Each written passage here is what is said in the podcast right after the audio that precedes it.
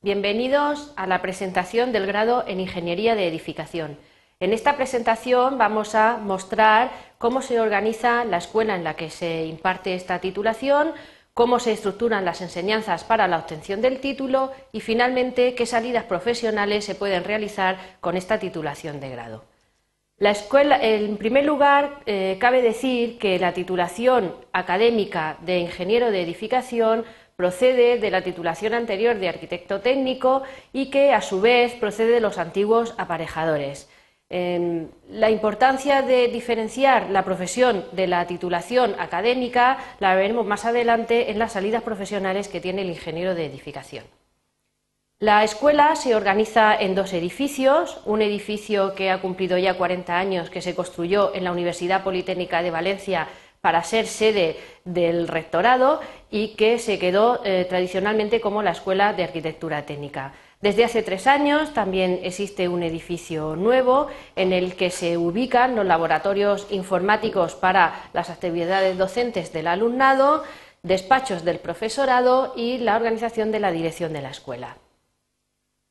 Dentro de los edificios podemos encontrar laboratorios específicos que tienen que ver con la aplicación profesional de nuestra titulación y que corresponden principalmente a exposición de materiales de construcción, de maquetas de elementos constructivos de la aplicación de esos materiales de construcción y de eh, equipamiento de instalaciones referentes a la edificación.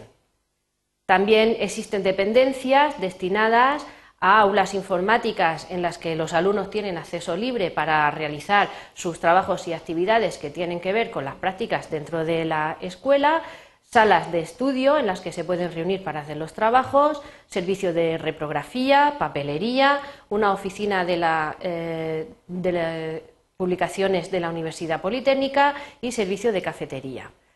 Las características por las que destaca principalmente nuestra escuela se pueden resumir en las siguientes es la escuela que ha ocupado mm, tradicionalmente los primeros puestos, entre el primero y el segundo, con el mayor número de convenios entre universidad y empresa para la realización de prácticas profesionales por parte de los alumnos. Tiene programas de movilidad e intercambio con diferentes universidades es la sede del Fórum UNESCO Universidad y Patrimonio y tiene diversas actividades relacionadas con campos de trabajo para eh, labores de intervención en el patrimonio arquitectónico. Además, en la evaluación que realiza la Universidad Politécnica a sus egresados, tradicionalmente también ha recogido los máximos niveles de satisfacción entre todas las titulaciones de la Universidad Politécnica y, a su vez, ha representado la titulación que menos tiempo necesita en el mercado para situarse en un puesto de trabajo. Los datos que ofrece el centro actualmente para el acceso, a esta titulación son 400 plazas, a través de las que se accede con el Bachillerato Científico Técnico y Ciencias de la Salud, quedando una parte de las plazas eh, reservadas para otros cupos que eh, por ley están establecidos. La nota de corte, finalizado el proceso de matrícula, está en 6,04 sobre una valoración de 10 y la docencia se oferta en castellano, valenciano e inglés. La organización de las enseñanzas, como el resto de las titulaciones de grado, responde a 240 créditos ECTS que se estructuran en cuatro cursos académicos con una distribución de asignaturas que se pueden recoger en el siguiente esquema. Una parte de las asignaturas reúnen el ámbito científico, tecnológico y gráfico de la formación específica de la titulación, asignaturas que eh, se relacionan directamente con la actividad profesional a través del ámbito de la construcción y los materiales de construcción,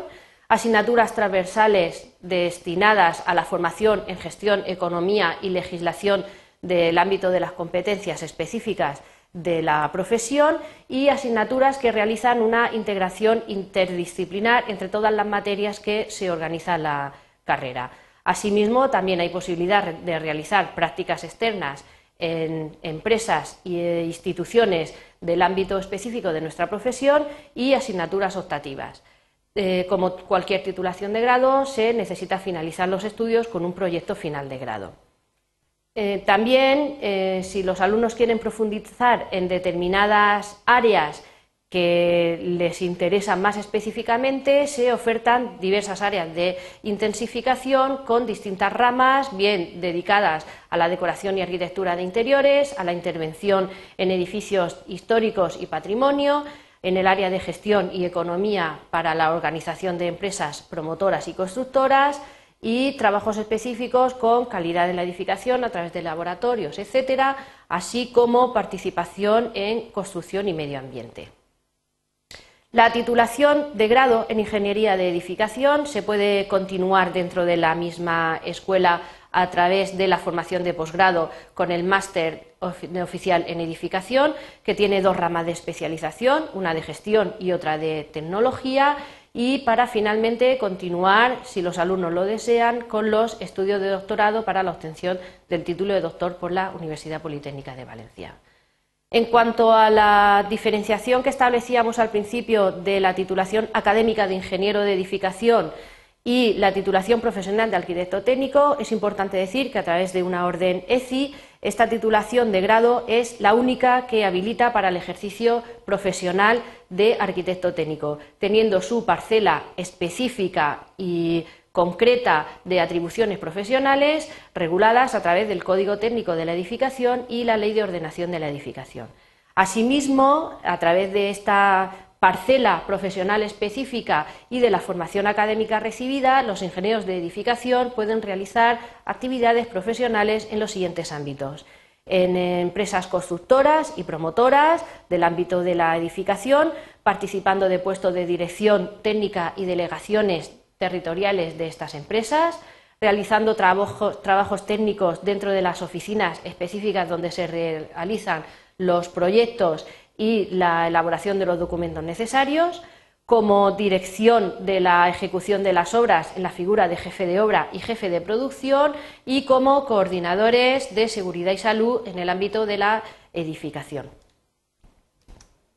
También se pueden realizar actividades dentro de lo que se conoce tradicionalmente como el trabajo autónomo, la dirección técnica y ejercicio libre de la profesión, participando en despachos y organizaciones del ámbito de la arquitectura y la ingeniería, colaborando en trabajos de dirección y gestión de proyectos, como la propia dirección facultativa eh, siendo mm, director de la ejecución de las obras,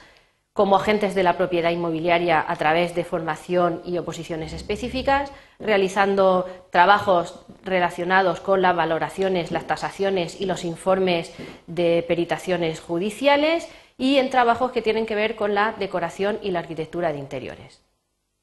También dentro de la Administración Pública se realizan trabajos relacionados con la ingeniería de edificación en el ámbito de la inspección, tanto de obras como en el tema de Hacienda, etcétera, en el cuerpo de bomberos, eh, sobre todo cuando hay que realizar intervenciones en trabajos de emergencia, eh, puestos relacionados con la administración tanto del Estado como de las autonomías y de la administración local a través de consellerías, ayuntamientos, etcétera, y como trabajos específicos de levantamiento de planos e intervención en el patrimonio arquitectónico, así como también trabajos eh, relacionados con la docencia, tanto en el ámbito universitario como de educación secundaria.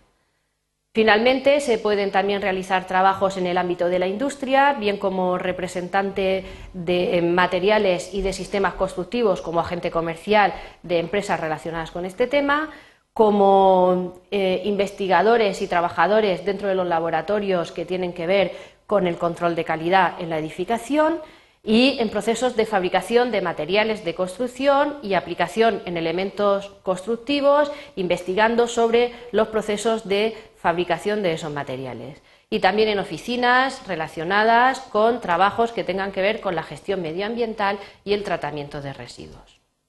Con esta presentación hemos hecho una visión general de lo que forma al alumno para ser ingeniero de edificación. Espero que sea de vuestro agrado. Muchas gracias por vuestra atención.